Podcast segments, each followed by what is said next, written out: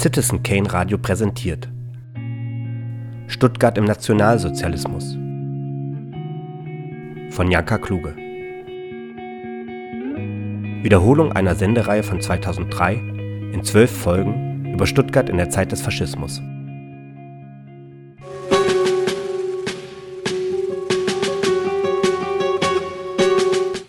Stuttgart im Nationalsozialismus. Eine Sendereihe im Freien Radio für Stuttgart. Hallo und herzlich willkommen bei der Sendereihe Stuttgart im Nationalsozialismus. Heute geht es um die Vertreibung, Deportation und Ermordung der Stuttgarter Juden. Ein vorläufiger Höhepunkt der Judenverfolgung waren die Novemberpogrome 1938. Aber auch danach nahm die Unterdrückung und die Verfolgung der Juden in Deutschland immer mehr zu. Hören wir dazu den Leiter des Stadtarchivs von Stuttgart, Roland Müller. Ja, der Pogrom vom November 38 bedeutete ja dann den Übergang in der Politik des Regimes gegenüber den Juden zur direkten Verfolgung und zur wirtschaftlichen Ausplünderung und war natürlich insoweit eine ganz entscheidende Zäsur. Es waren ein Großteil der männlichen Juden in Stuttgart und in den anderen Städten verhaftet, in die Konzentrationslager in Stuttgart nach Dachau gebracht, auch ins Polizeigefängnis, das lagerartig war in Welzheim. Ziel war, den Druck zur Immigration zu erhöhen. Es waren ja dann die ganzen äh, Gesetze hereingebrochen, muss man ja sagen, ähm, zur Sühneleistung von einer Milliarde für dieses, dieses Attentat. Ähm, das dann den Juden insgesamt in die Schuhe geschoben wurde, hat man den Anlass genutzt, die Verbote, äh, Betriebe zu führen, ähm, die äh, wirklich totale Ausschaltung aus dem wirtschaftlichen Leben war beschlossen. Und das bedeutete natürlich für die Familien nicht nur einen ganz persönlichen Druck, es bedeutete auch wirklich eine existenzielle Gefährdung schon auf wirtschaftlichem äh, Gebiet. Und das gibt einen Bericht des SD, dieses Sicherheitsdienstes der SS, der über das erste Quartal 1939 äh, feststellt, die Verproletarisierung, wie man es dann auch genannt hat, also äh, Armut, Verelendung nimmt rapide zu. Ähm, wer natürlich konnte, hat versucht, aber die Schlangen waren lang und viele, gerade jetzt der auch eher dann vielleicht äh, ohne Beziehungen nach Amerika oder wohin ausgestatteten Menschen, äh, hat es nicht geschafft. Die Schlangen nahmen zu vor dem Generalkonsulat in der heutigen Fritz-Elsass-Straße. Äh, es war in dem Bericht erwähnt worden, dass es auch aufgrund dieser Notlage, dieser Bedrückung zu Selbstmorden gekommen war bereits innerhalb der Gemeinde. Und von daher muss man wirklich sagen, hatte sich äh, bei aller Bedrückung, die vorher war, äh, von, sagen wir mal, Frühjahr 38 auf Frühjahr 39 mit dieser äh, Mitte, mit dieser Zäsur des Pogroms und äh, wie er dann ausgenützt worden ist vom Regime, sagen wir es mal so, die Situation dramatisch nochmals verschlechtert und verändert. 1939 inszenierte Hitler dann den Überfall auf Polen. Der Kriegsbeginn hatte auch Auswirkungen auf die jüdische Bevölkerung. Äh, ausgewirkt, ähm, wobei es natürlich einfach äh, Entwicklungen, die angelegt waren, von denen ich gerade gesprochen habe, zum Stück verschärft, zum Stück verschärft hat. Ganz unmittelbar eine Kriegsfolge war, dass äh, diejenigen Juden, die äh, die polnische Staatsangehörigkeit hatten oder und dieser Deportation, äh, ja, die dem Pogrom vorausgegangen war, die da entgangen waren oder, das gab es auch, die in der Zwischenzeit doch wieder in irgendeiner Weise äh, zurück kehren konnten, dass äh, diese dann sozusagen als feindliche Ausländer äh, verhaftet wurden und äh, über Zwischenstationen dann auch in, äh, in Lagern interniert worden sind. Also der äh, vor mittlerweile eineinhalb Jahren verstorbene Josef Warscher, der die israelitische Religionsgemeinschaft nach dem Kriege mit aufgebaut hat, ist, wenn ich mich richtig erinnere, dann eben in diesem Zuge dann auch eben verhaftet und nach Buchenwald äh, verschleppt worden. Äh, was vorher angelegt war, aber sich durch, die, äh, durch äh, den Überfall auf Polen und den Beginn des europäischen Teils des Weltkriegs, muss man ja sagen, äh, dann verschärft hat, war die Konzentration im Wohnungswesen.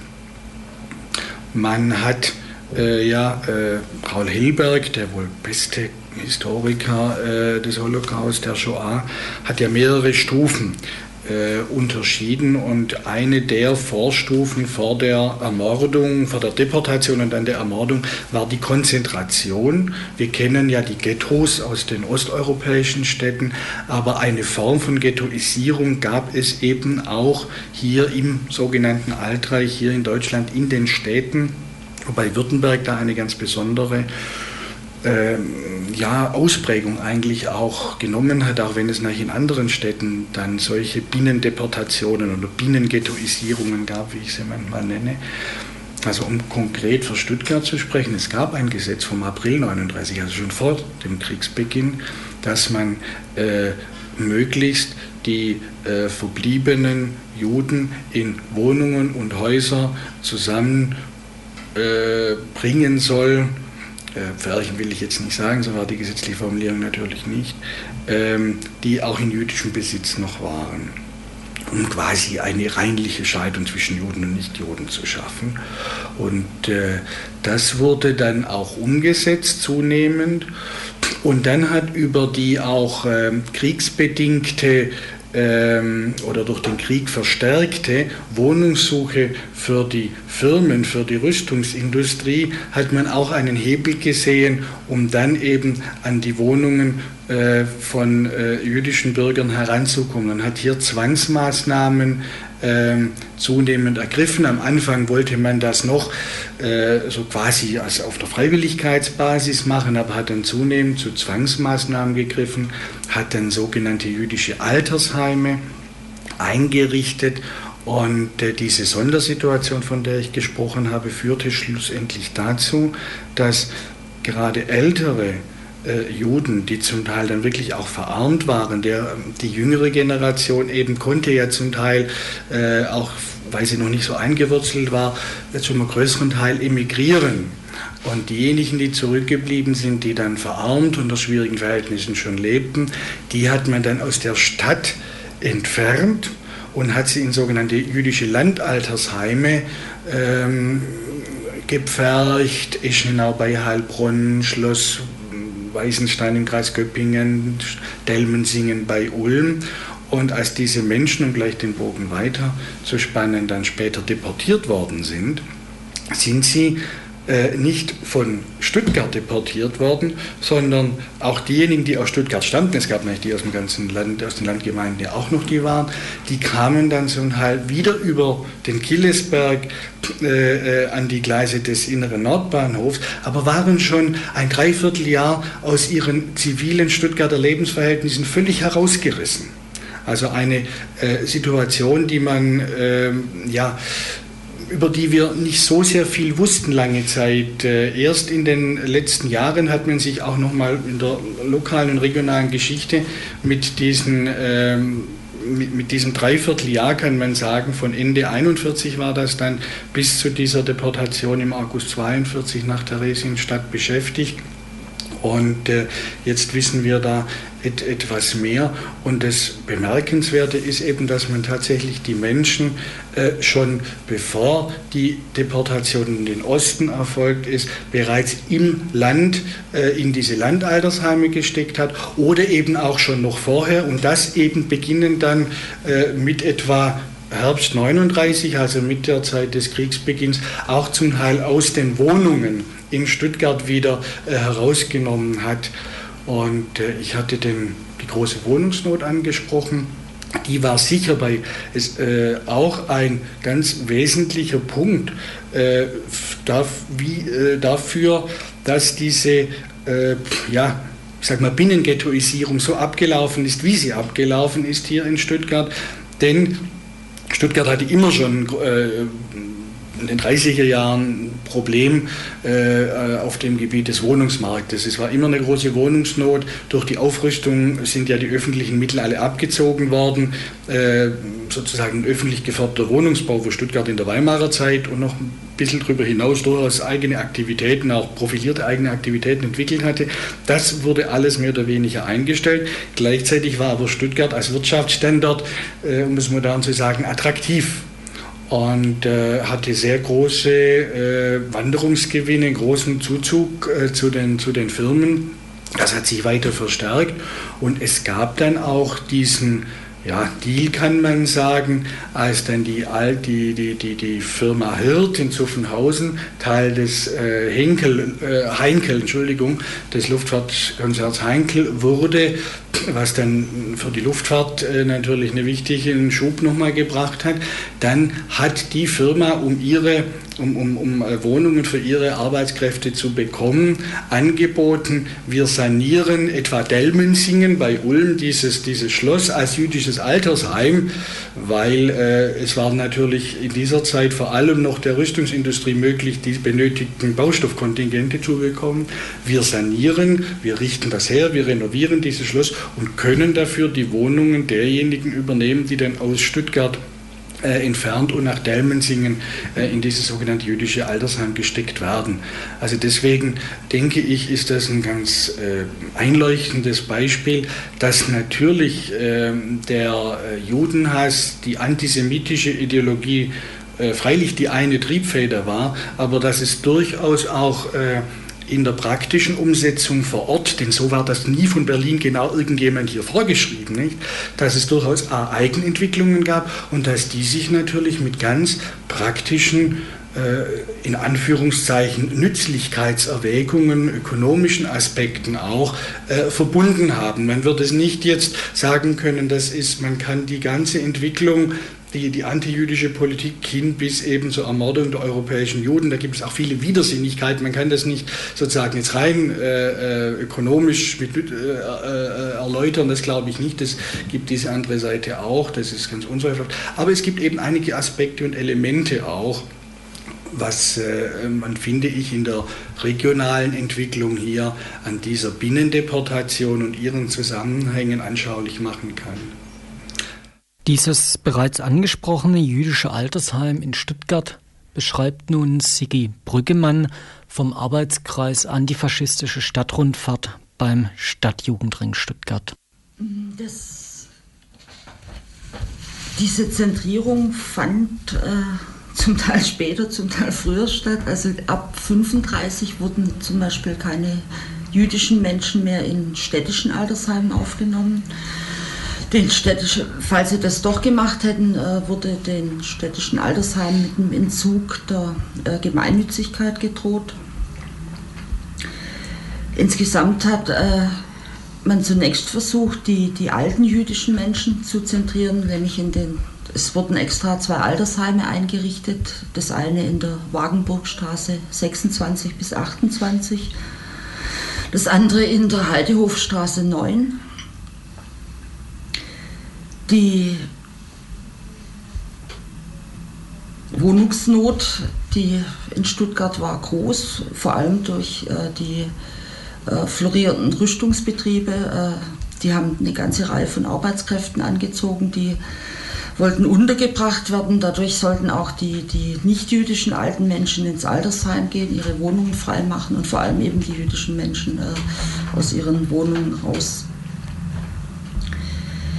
im, erst im August 1939 äh, gab es ja dann dieses äh, Reichsgesetz, dass alle jüdischen Stuttgart oder, oder alle jüdischen äh, Leute in sogenannte Judenhäuser ziehen sollten.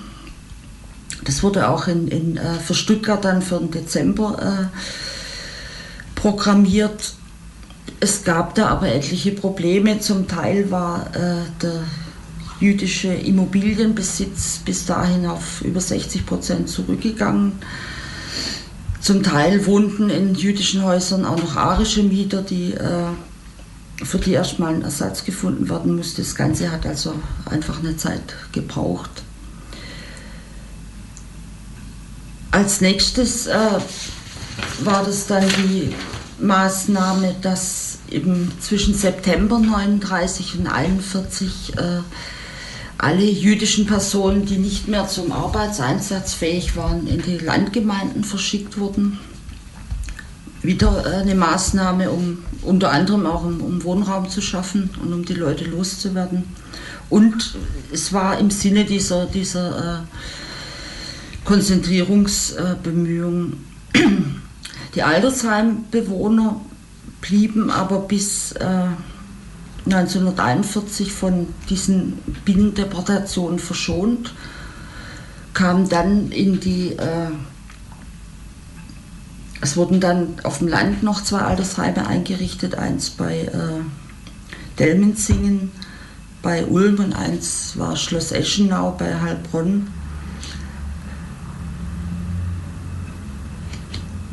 Die, äh, wo die Leute dann äh, noch kurzfristig dahin gebracht wurden bis zu ihrer endgültigen Deportation nach Theresienstadt dann im August 1941. Diese jüdischen Altersheime waren Teil einer Strategie, um auf der einen Seite die jüdische Bevölkerung zu ghettoisieren und um Wohnraum für sogenannte Arier zu schaffen. Das Ganze wird inzwischen von Historikern als Binnendeportation bezeichnet. Roland Müller hat es ja vorhin schon angesprochen. Roland Mayer, ebenfalls Mitglied beim Arbeitskreis Antifaschistische Stadtrundfahrt beim Stadtjugendring zu diesen Binnendeportationen. Wir hatten ja, äh, also ein Phänomen, das, das vielleicht äh, viel zu wenig bewusst ist, äh, eine binnenwürttembergische Deportation. Da ging es dann darum, äh, alte Leute insbesondere oder überhaupt Leute, die aus dem Arbeitsprozess ausgeschieden waren, äh, aus Stuttgart rauszubringen und in jüdische Landgemeinden zu verbringen, äh, die es hier in Württemberg gab, insbesondere Bad Buchau und noch andere Orte. Die Leute äh, wurden dann also von Stuttgart weggebracht in diese Landgemeinden, in denen es noch jüdische Restbestände äh, gab an äh, Gemeinden oder Bevölkerung und oft auch jüdische Altersheime gab, wo die Leute dann untergebracht wurden. Da gab es erstmal überhaupt keine Panik, sondern diese Leute haben gedacht, nun, äh, das ist jetzt die, die Lösung, hier kann ich dann meinen Lebensabend äh, verbringen, da bin ich dann äh, in Buchau äh, und nun ja, äh, es gibt ja auch dann keinen so starken Grund mehr, unbedingt äh, in Stuttgart zu sein, sondern das ist ja dann irgendwie auch okay. Insofern war das natürlich äh, Schikane und das war, den Leuten, war eine Zwangsmaßnahme, das war sicher nicht willkommen, aber es war auch keine Maßnahme, die zu allergrößter Besorgnis Anlass gegeben hätte. Tatsächlich lief es ja dann anders, da kommen wir noch drauf, wurden die Leute dann wieder zurückgebracht hierher nach Stuttgart, um dann über die Sammellager äh, in die Konzentrationslager äh, zu kommen. Für die alten Leute galt dann insbesondere, dass, dass sie nach Theresienstadt in das sogenannte Reichsaltersheim verbracht worden sind.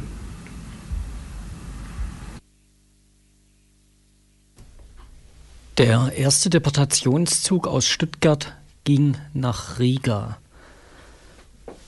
hören wir jetzt eine Beschreibung von dieser Deportation von über 1000 Juden aus Stuttgart und Württemberg nach Riga.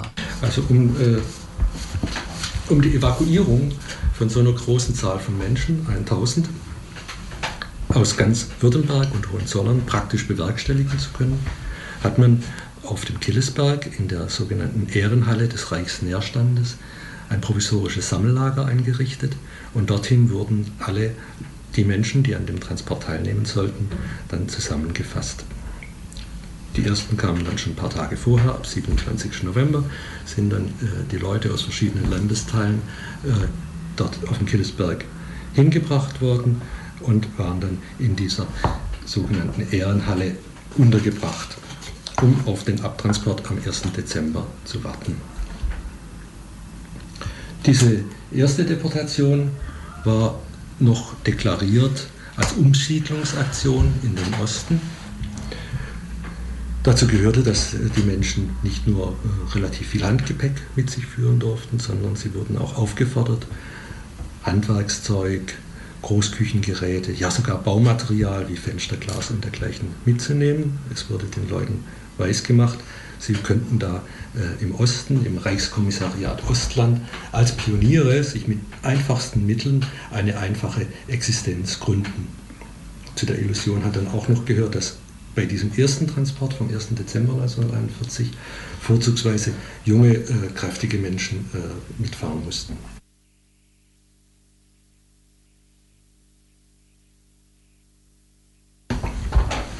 Die Leute wurden dann in den, äh, in den Morgenstunden des äh, 1. Dezember 1941 runtergebracht vom Tillesberg äh, zum inneren Nordbahnhof. Dort war dann schon der Zug von der Reichsbahn bereitgestellt. Es wurde das Gepäck äh, verladen und die Menschen äh, in den Zug rein verfrachtet und es ging dann los, die Fahrt Richtung Riga. Die ganze Fahrt hat äh, drei Tage, drei Nächte gedauert. Niemand durfte während der Zeit den Zug verlassen. Nur äh, in einzelnen Zwischenstopps war es erlaubt, dass pro Waggon eine Person aussteigen konnte und äh, frisches Wasser holen.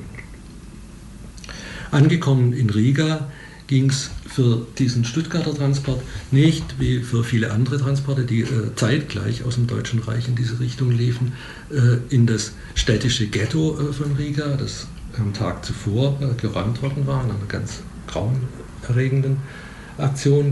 Das war der sogenannte Rigaer Blutsonntag. Da wurden zigtausende von jüdischen Menschen in Riga erschossen, um Platz zu schaffen für die Neuankömmlinge. Die meisten von, von diesem Stuttgarter Transport kamen aber, wie gesagt, nicht in dieses Rigaer Ghetto, sondern in ein nahegelegenes landwirtschaftliches Gut. Das war ziemlich heruntergekommen. Das hieß Riga Jungfernhof. Dort angekommen ging es den Leuten ganz, ganz schlimm. Die, es gab zur Begrüßung erstmal Prügel, es gab so gut wie nichts zu essen. Die Menschen waren der Willkür der Wachmannschaften ausgesetzt. Das waren sehr brutale Menschen, diese Wachleute. Für das kleinste Vergehen drohte sofort Erschießen. Am schlimmsten aber, so berichten jedenfalls die Zeitzeugen, war die grausige Kälte in äh, Riga Jungfernhof. Dazu muss man wissen, dass der Winter 41, 42 ein besonders kalter Winter war und die Menschen dort in Riga Jungfernhof in zugigen Scheunen untergebracht waren, wo das Dach weitgehend gefehlt hat, die Tore ließen sich nicht schließen. Es herrschten drinnen wie draußen, wird erzählt, bis zu minus 30 Grad Kälte. Das hat dann dazu geführt, dass eigens ein Arbeitskommando abgestellt werden musste, das dann morgens die erfrorenen Leichen aus den Schlafkohlen herausgeholt hat und äh, die Toten dann neben der Scheune gestapelt hat. Das ging dann so einige Zeit bis zum Beginn der Frühjahrsarbeiten auf diesem Gehöft Riga Jungfernhof. Da hat man dann angefangen zu selektieren, alle Arbeitsunfähigen. Und das waren alle Frauen, alle Kinder unter 14, alle äh, Männer über 60 die wurden also aussortiert und äh, äh, wurden in ein nahegelegenes Wäldchen gebracht. Dort mussten sie sich vor ausgehobenen Gruben aufstellen und wurden von Angehörigen der Einsatzgruppe A dann erschossen. Dabei fanden die, die meisten dieses Transports den Tod. Insgesamt haben von den 1000 Personen, die am 1. Dezember von Killesberg von Stuttgart aus deportiert worden sind nach Riga. Es gibt da unterschiedliche Zahlen, 28 oder äh, vielleicht auch waren es 42, äh, das Kriegsende nachweislich erlebt. Also man kann sagen, es sind eigentlich alle, fast alle sind äh, ermordet worden. Dieser Transport nach Riga war erst der Anfang. Weitere Deportationen folgten ihm. Der nächste Transport, der ging ebenfalls von Killesberg, das war ein etwas kleinerer Transport, da war dann der Sammelpunkt nicht mehr äh, die große Ehrenhalle des Reichsnährstands, sondern da hat dann äh, die ländliche Gaststätte ausgereicht. Das waren etwa 300 Personen. Die kamen nach Polen in einen kleinen Ort, äh, Itzbica oder Itzbika, ich weiß gar nicht, wie man das ausspricht, war auch egal. Die Leute wussten das auch nicht, wo das liegt und wie sich der Ort ausspricht. Und das war dann einfach die Drehscheibe, von wo aus die Leute dann weiter direkt in Vernichtungslager gebracht wurden. Von Zu denjenigen oder für die übrig gebliebenen Stuttgarter Juden wurde das Leben hier in Stuttgart immer schlimmer. Viele, die nicht mehr emigrieren konnten, bekamen Depressionen und dachten an Selbstmord. Meines Wissens waren es halt vor allem auch die, die älteren Leute, die, die eben nicht emigrieren wollten, die aber dann irgendwann eben auch keine Zukunft mehr für sich gesehen haben. Also noch ohne das, also noch bevor, bevor jemand an, an sowas wie jetzt diese Vernichtung gedacht hatte oder so, aber die denen einfach zunehmend die, die, die Lebensmöglichkeiten entzogen wurden. Die äh, Also die, die, es waren einfach auch tausend so, so, so, so Alltagsschikanen, wie zum Beispiel das Verbot, öffentliche Verkehrsmittel zu benutzen oder dann ab 41 äh, nur noch ein Laden, der sogenannte Judenladen, äh, wo die Leute zum Teil durch die ganze Stadt mussten, um noch was einzukaufen. Einfach tausend so kleine Schikanen oder dass auch die auch diejenigen, die nicht jüdische Freunde gehabt haben, die, das wurden ja auch immer weniger. Also es war auch eine Vereinsamung zum Teil. Zu denjenigen, die sehr deutlich ihr kommendes Leiden vor Augen hatten, gehörte das Stuttgarter Ehepaar Holzinger. Ja, das, ja, das ist das Ehepaar Holzinger, genau, die das, die, die äh, fast äh, als typisch gelten, oder ja, nicht, vielleicht nicht gerade als typisch, aber, aber äh, es war eine Arztfamilie, sehr beliebt und so weiter. Im Stuttgarter Osten, am Ostlingplatz, direkt das Haus steht noch, da ist jetzt der Fotobergmeister drin. Die eigentlich schon erkannt haben, wie, wie, auf was das Ganze rauslaufen wird. Also jetzt, wie gesagt, an die Vernichtung, das, das haben 33 die wenigsten gedacht, aber halt diese zunehmende Ausgrenzung und so weiter. Die haben zum Beispiel dafür gesorgt, dass ihre Kinder früh emigriert sind, dass es ihnen auch, haben auch äh, für ihr, äh, für ihr materielles Leben gesorgt, aber sie selber haben sich sie waren hier verwurzelt und sie konnten sich nicht vorstellen, irgendwo anders zu leben. Der Mann wurde dann 38 nach dem Novemberpogrom verhaftet, kam nach Dachau und es war für ihn ein, also ein entsetzliches Erlebnis und sie haben befürchtet, 39 dann, dass äh, sowas wieder stattfindet zum Jahrestag, dass es wieder Pogrome, wieder Verhaftungen gibt und die haben sich äh, dann umgebracht in der, also im November 39. Und so gab es etliche Fälle, also gerade von Ärzten oder auch Rechtsanwälten oder so, die, äh, nachdem sie dann nach 38 überhaupt keine Möglichkeit mehr gehabt haben, äh, zu praktizieren, die sich dann, und aber auch zum Teil konnten sie nicht mehr emigrieren, weil ihnen die Mittel gefehlt haben. Inzwischen zum Teil wollten sie nicht und sich dann umgebracht haben, um einfach diesen Schikanen zu entgehen und dieser Isolierung. Im Sommer 1942 musste die jüdische Kulturvereinigung erneut einen Transport zusammenstellen. Diesmal war das Ziel Theresienstadt.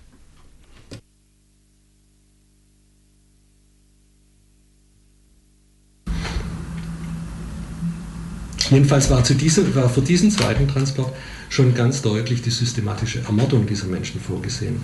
Für den ersten Transport vom 1. Dezember bin ich mir nicht ganz so sicher. Ich habe schon erzählt, dass den Leuten vorgegaukelt worden ist, sie würden äh, eine neue Existenz als Pioniere im Osten äh, gründen können es kann sein, dass das nicht nur äh, eine Fiktion war, um die Menschen zu ruhig zu stellen, damit sie schön äh, mitfahren, sondern es könnte schon auch sein, dass die politische Führung durchaus noch solche Konzepte im Kopf hatte, dass äh, man äh, die Juden vielleicht irgendwo äh, im Osten äh, in ein Reservat steckt, wo sie dann sich selber überlassen bleiben.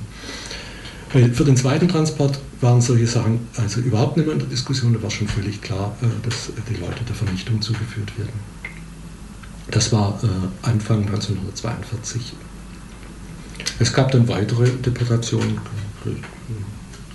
Die nächste große Deportation nach Genau, die nächste große Deportation war dann am, im August 1942. Die betraf dann alle alten und gebrechlichen Menschen aus ganz Baden-Württemberg. Die mussten sich am 19. August dann ebenfalls auf dem Killesberg einfinden. Es waren fast 1100 Menschen, die, also ihnen wurde vorgegaukelt, sie kämen in das Reichsaltersheim nach Theresienstadt, was vorher schon so genannt wurde. Ihnen wurde vorher schon äh, das, was sie an Vermögen noch hatten, entzogen, indem ihnen äh, indem sie dazu genötigt wurden, einen sogenannten, äh, sogenannte Heimkaufverträge abzuschließen. Also das, sie mussten bezahlen, dass sie dafür in ein Altersheim kommen. Sie durften noch 55 Reichsmark mitnehmen, davon mussten sie 50 Mark für die Fahrt bezahlen und 5 Mark für ein Essenspaket, das sie überhaupt nie erhalten haben. Die Behandlung war von vorne weg äußerst rüde. Also es waren alles alte Menschen, alt, gebrechliche, es waren schwer geistig behinderte Menschen darunter. Ihnen wurde sofort alles abgenommen, ihre Koffer, ihre Wert, Wertsachen, ihre Lebensmittel, die sie mitgebracht haben. Und sie wurden in dieser Ehrenhalle äh, zusammengepfercht. Es wurde, sie wurden überhaupt nicht betreut und es gab schon in dieser Halle mehrere Tote. Dann wurden sie zum inneren Nordbahnhof gebracht und äh, nach Theresienstadt in Waggons transportiert. Diejenigen, die lebend ankamen, wurden sofort weiter malträtiert, mussten zu Fuß ins Lager oder wurden gehetzt, zum Teil auch von Hunden. Die nicht gehfähigen wurden auf Lastwagen geworfen. Und dort wurden sie auf dem Dachboden einer alten Kaserne untergebracht, ohne jegliche Versorgung. Also es gab kein Mobiliar, es gab keine Decken, die, die Lebensmittelversorgung war, war äußerst mies. Dann wurden sie weiter malträtiert, indem, indem sie zum Beispiel stundenlang bei einer Entlausungsaktion nackt in der eisigen Kälte anstehen mussten. Oder sie wurden selektiert, kamen nach Auschwitz. Insgesamt haben 48 die Befreiung überlebt.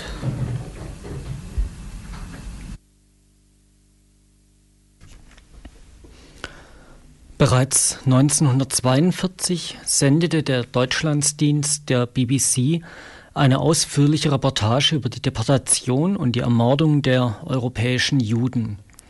Diese Sendung wurde am 24.12.1942 ausgestrahlt. An einem Tag, als viele in Deutschland die Möglichkeit hatten, die Sendung zu hören. Aus Prozessakten der Gerichte ist zu entnehmen, dass auch diese Möglichkeit von vielen genutzt wurde, nämlich die ausländischen Rundfunksender zu hören, also das BBC und Radio Moskau, um sich über den Krieg zu informieren und um über die Station in Deutschland eine bessere Informationsquelle zu haben, als die Nazi-Zeitungen und der Reichsdeutsche Rundfunk es geboten haben. Mit jeder Schwierigkeit des Regimes steigerte sich die Judenhetze. Der Ausplünderung folgte die Entrechtung. Und wer einmal vogelfrei erklärt ist, darf gejagt werden. Juden raus! Aber man ließ sie nicht ohne weiteres raus aus Hitlers Deutschland. Erst mussten sie in jedem Sinne bluten. Wem es gelang zu entkommen, musste alles zurücklassen. Hab und Gut, Angehörige und den Heimatboden, auf dem seine Vorfahren oft seit Jahrhunderten zu Hause gewesen waren. Juden raus! Wer aber zurückbleiben musste, wurde ein Opfer. Es kam der Pogrom des November 38. Die Synagogen brannten. Die Konzentrationslager füllten sich von neuem. Bald gab es keine jüdische Familie mehr, von der nicht Angehörige eingesperrt, getötet oder zum Selbstmord getrieben worden wären. Und dann kam der Krieg. Die Zahl der Juden in Großdeutschland war auf ein halbes Tausendstel der Bevölkerung zurückgegangen. Aber diesen war jeden Ausweg nur versperrt. Die Grenzen waren geschlossen. Jeder Jude, der ob alt oder krank zwei Hände hatte, musste schuften an Hitlers Kriegsmaschine, musste mithelfen, die Waffen herzustellen, mit denen seine Peiniger die Juden anderer Länder misshandelten.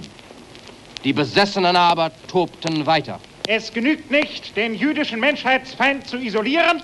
Der Jude muss ausgerottet werden. Das war Herr SS-Obergruppenführer Groß in Karlsruhe am 20. Mai dieses Jahres. Wir werden diesen Krieg weiterführen, bis wir das Judentum vom Antlitz der Erde weggetilgt haben. Das war Herr Dr. Lai erst kürzlich in Essen. Der letzte Akt der Judentragödie beginnt. In Massen wurden die übrig gebliebenen Juden, Greiser, Frauen, Kinder in ungeheizten Viehwagen nach den polnischen Ghettos verfrachtet. Unzählige gingen unterwegs zugrunde an Erschöpfung und Hunger. Ganze Transportzüge wurden vergast. Eine internationale Kommission gibt folgende Ziffern. In Deutschland sind von den etwa 200.000 Juden, die es 1939 dort gab, mindestens 160.000 verschleppt worden oder zugrunde gegangen. In Österreich leben von 75.000 Juden höchstens noch 15.000. In Böhmen und Mähren, wo es 80.000 Juden gab, gibt es nur mehr an 10.000. 50.000 alte Leute sind in der berüchtigten Festung von Theresienstadt mittellos und hilflos zusammengepfercht. In der Slowakei wurden von 90.000 Juden mehr als 70.000 deportiert. In Holland und Belgien blieb nur ein Drittel der jüdischen Bevölkerung übrig. In Frankreich wurden nahezu 50.000 Juden nach dem Osten verschleppt. 4.000 Kinder wurden ihren Eltern mit Gewalt weggenommen und ohne Ausweise mit unbekanntem Ziel abgeschoben. Viele Juden nehmen sich das Leben. Sie erhalten ein Paket Veronal für den Gegenwert von 1000 Mark. Lang ist die Liste. Lange. In Norwegen wurden sämtliche Juden, ein Zwanzigstel Prozent der Bevölkerung, verhaftet und verschleppt. In Rumänien, wo es 900.000 Juden gab, leben kaum mehr als 250.000. Jugoslawien wurden von 85.000 Juden 84.000 getötet, eingekerkert oder verschleppt. Polen gab es nach Schätzung des Instituts für deutsche Ostarbeit Ende 1940 2.332.000 Juden. Sie alle sollen von SS-Vernichtungskommandos liquidiert werden. In diesen nüchternen Zahlen enthüllt sich die grauenhafteste Tragödie.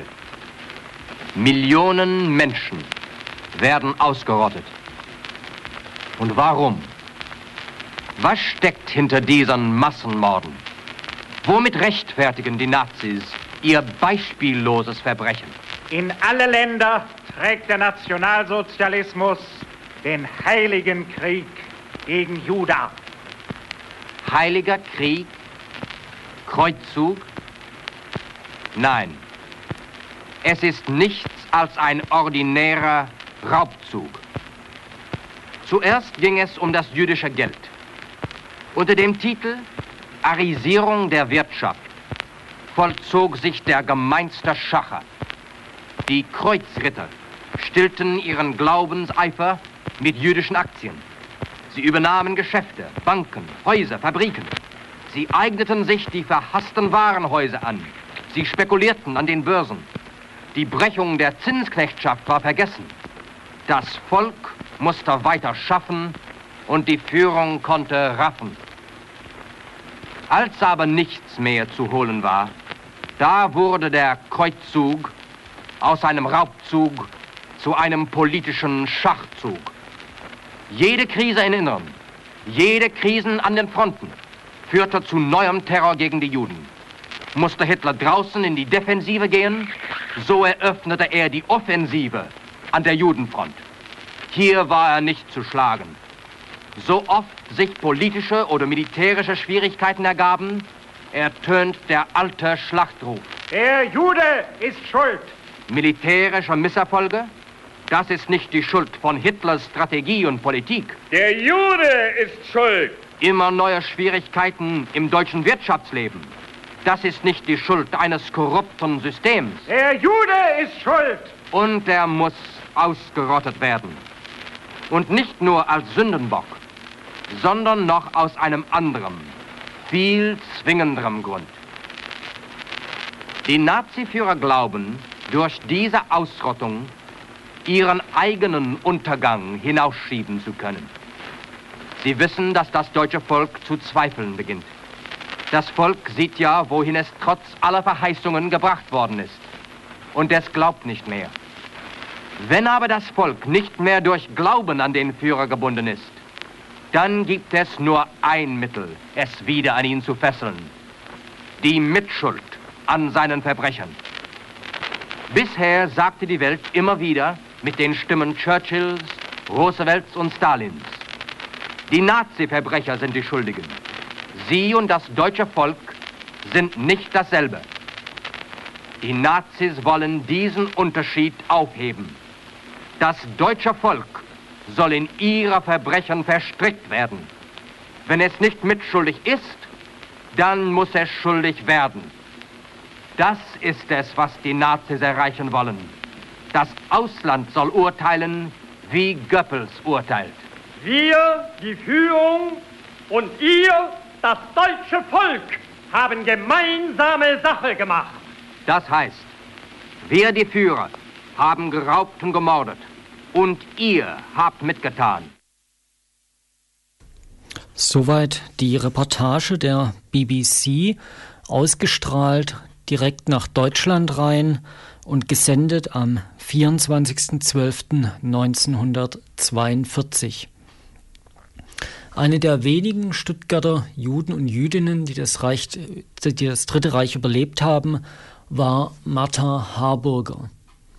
Seit einigen Jahren werden vom Stuttgarter Bürgermeister Stuttgarter Überlebende der Shoah eingeladen, ihre Heimatstadt zu besuchen. Aus Anlass solch einer Einladung schrieb Frau Harburger einen Brief an die Stadt. Über meine Erlebnisse in den Jahren 1933 bis 1945 berichte ich schweren Herzens. Es ist nicht ohne weiteres möglich, sie wieder ins Bewusstsein heraufzuholen. Und überdies frage ich mich, ob es richtig ist, immer wieder darüber zu sprechen aber ich glaube, mich einer Bitte des Bürgermeisteramtes meiner Heimatstadt Stuttgart, in der auch meine Eltern geboren sind, nicht verschließen zu dürfen. In der schweren Zeit bin ich nicht ohne Hilfe geblieben. Meine nicht-jüdischen Freunde haben mir Treue bewiesen, haben mir beigestanden und oft genug haben Menschen unter eigener Gefahr die Verbindung mit, mir aufrechterhalten. Die Leitung der Firma, in der ich viele Jahre gearbeitet hatte, der Farbenfabriken G. Siegle und Co. GmbH in Feuerbach und Besigheim, hat meine Entlassung, soweit es ihr möglich war, hinausgeschoben und hat mir in der Zeit danach noch geholfen. Frau Luzi Breitling, die immer wieder, die eigene Gefahr nicht achtend, Gutes für mich getan hat, schilderte Herrn Walz Ende 1941 meine schwierige Situation. Ich war krank, hatte hohes Fieber und stand kurz vor dem Abtransport nach Riga. Herr Walz griff ein.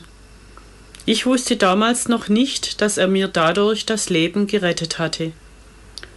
Herr Walz hat mir dann unter großen Schwierigkeiten eine Beschäftigung im Hause Bosch verschafft.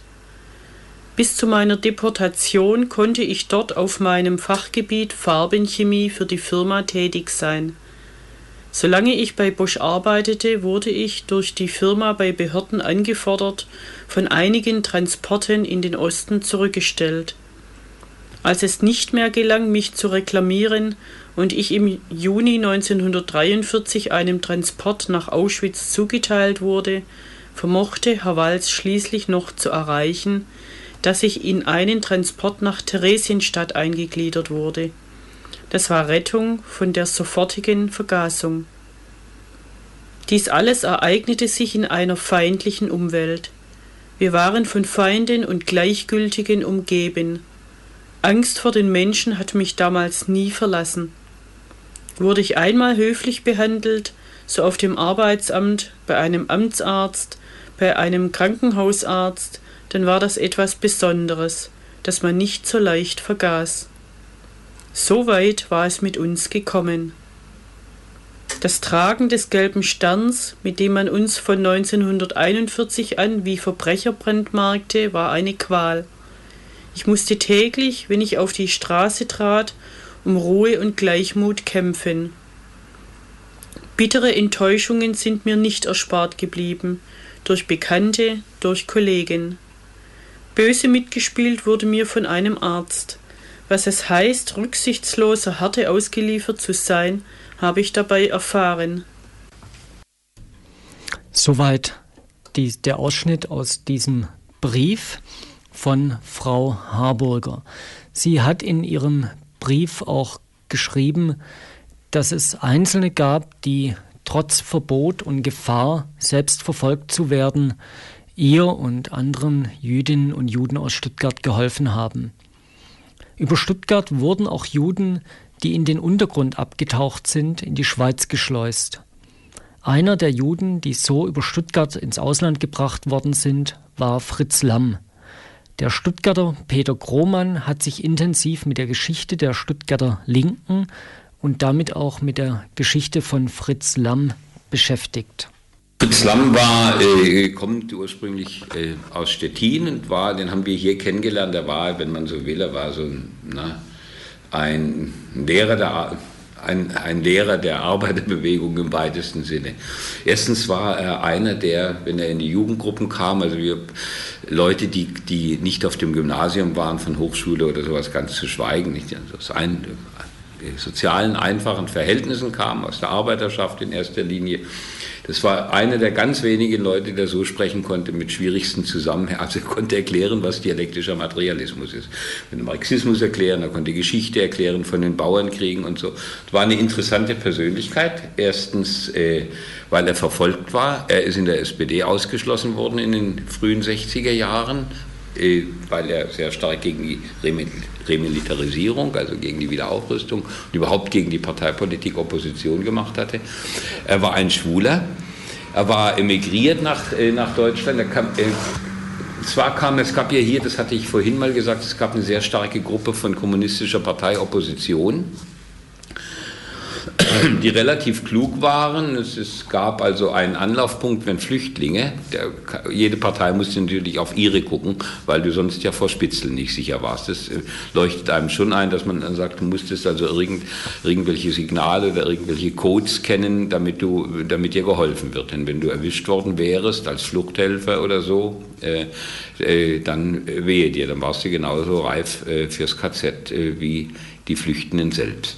Also musste man sich sicher sein, dass jemand, der flieht, und also wie gesagt, es, es gab dann, also in Stuttgart war der, einer der Anlaufpunkte eine Anwaltskanzlei, in der, wenn ich mich so, wenn ich das Recht jetzt noch zusammenbringe, äh, ein Nazi saß mit Adolf-Bild ein Bürgerlicher, der Hausmann, und ein Linker. Und die haben sich in schwäbischer Manier, die haben gesagt, ganz gut, der eine hilft dem anderen und ich bin das Aushängeschild, ich bin jetzt der Chef hier mit dem Adolf und du bist der Liberale für diese Zeiten und du bist äh, der Linke für die anderen Zeiten. Und da wurden die da durchgeschleust und konnten dann da oben schlafen. Und dann wurden sie auf Umwegen, zum Teil mit Mädchenbegleitung, die dann waren ja oft jüngere Leute, die also, die noch den, den, den Mut hatten oder die, die, die Kraft hatten, abzuhauen, Juden vor allem.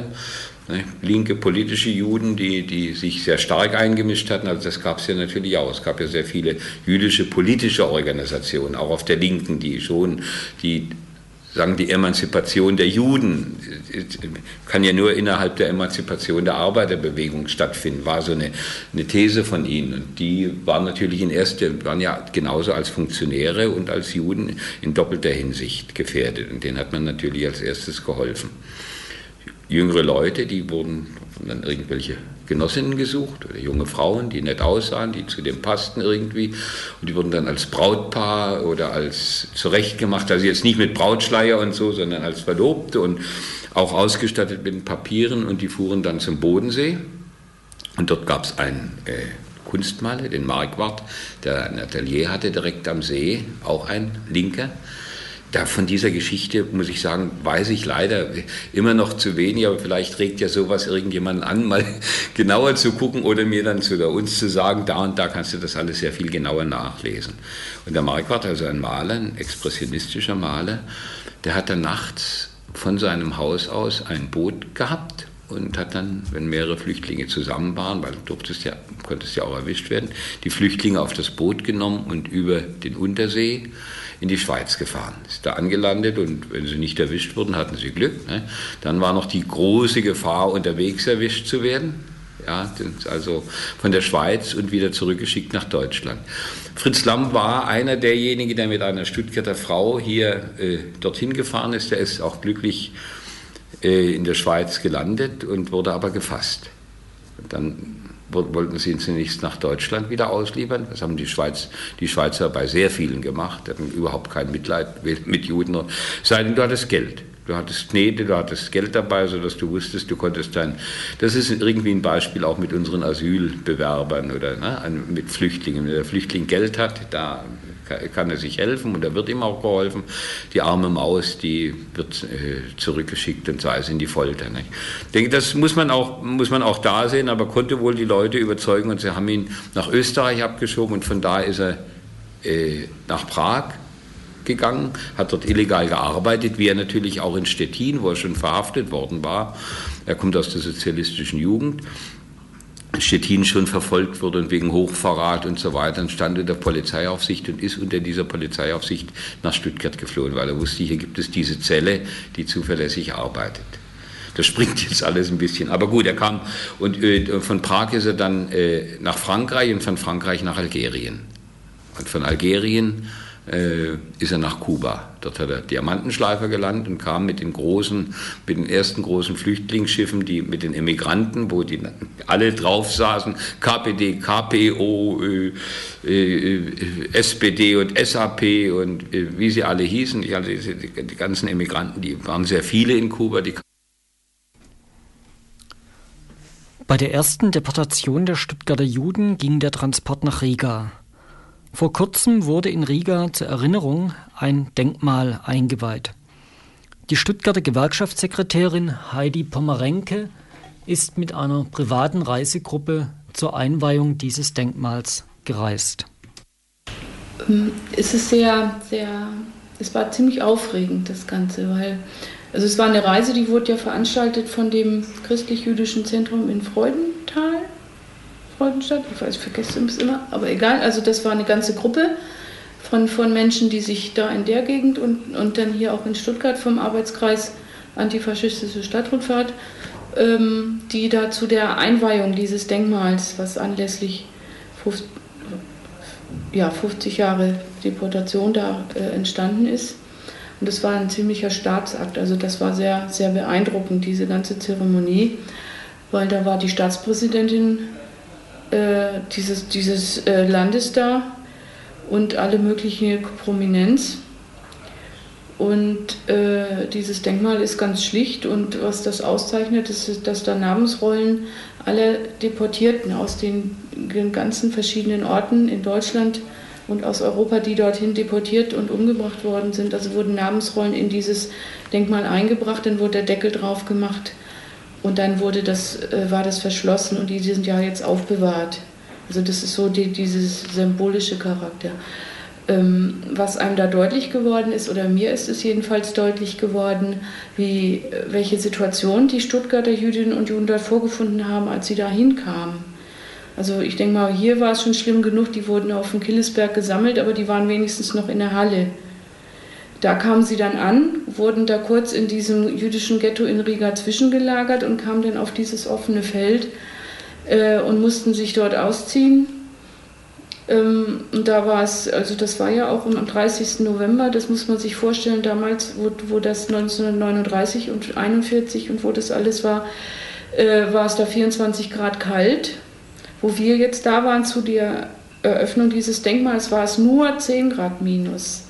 Wir waren alle schön warm angezogen und alle haben gefroren. Und wenn man sich das denn so für sich vorgestellt hat, man stünde da jetzt ohne jegliche Bekleidung, also ohne jeglichen Schutz, und zwar nicht nur eine Stunde oder anderthalb, sondern, sondern einen ganzen Tag oder noch länger. Also da kann man sich vor, äh, also vorstellen, welche also was da, was da los ist, also was da so abgeht, auch in den Menschen selber, welche Ängste man da entwickelt und äh, wie, man, wie man mit dem Leben eventuell abschließt, weil diese Kälte nicht auszuhalten ist. Also diese Umstände, abgesehen von der, von der Brutalität derjenigen, die dann diese Ansammlung von tausend Menschen da bewacht haben. Also so, das waren, waren auch so Eindrücke. Und dann noch, also das drumherum, dass jetzt auch äh, Riga erst jetzt anfängt, so langsam, also mit der Errichtung dieses Denkmals, sich dieser Geschichte wieder zu besinnen und diese Rolle der, der, der dortigen ursprünglichen Bewohner, also wie, die, wie diese Kollaboration da funktioniert hat damals zu der Zeit, weil ohne dem wäre es ja gar nicht möglich gewesen. Es musste ja Leute haben, die die Riga-Juden da wegjagen, damit die anderen dahin können. Also diese, diese Geschichte, es, es war, war mir auch nochmal, es ist mir deutlich geworden, also wie es wahrscheinlich auch tut, sich mit seiner eigenen schlimmen Vergangenheit zu beschäftigen, also was ja in Deutschland jetzt schon ein klein bisschen längere Geschichte hat. Die Gewerkschaftlerin Heidi Pommerenke hat gerade vom 50. Jahrestag gesprochen. Es war das 60. Das Denkmal ist 2001 eingeweiht worden. Und sie ist heute noch enttäuscht davon, dass es die Stadt nicht gewollt hat oder dass es ihr nicht gelungen ist, eine offizielle Delegation nach Riga zu schicken. Wir waren eine Reisegruppe, die anlässlich dieser Einweihung dorthin hin sich aufgemacht hat. An, initiiert wurde das von, dieser, äh, von diesem Arbeitskreis der ehemaligen jüdischen Synagoge in Freudenthal. Und ich hatte dann, also im Nachhinein sage ich auch das Glück, über den Arbeitskreis da mit Teil dieser Delegation gewesen zu sein.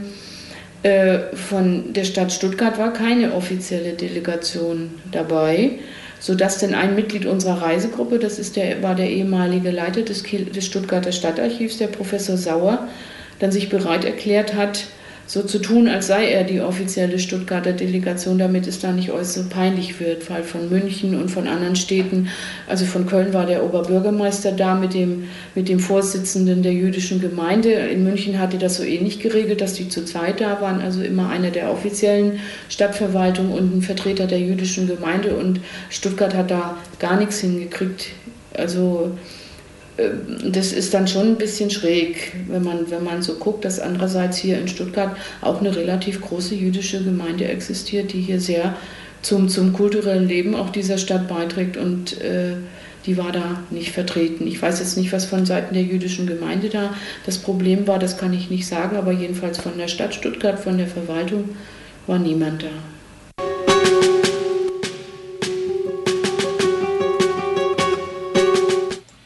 Stuttgart im Nationalsozialismus.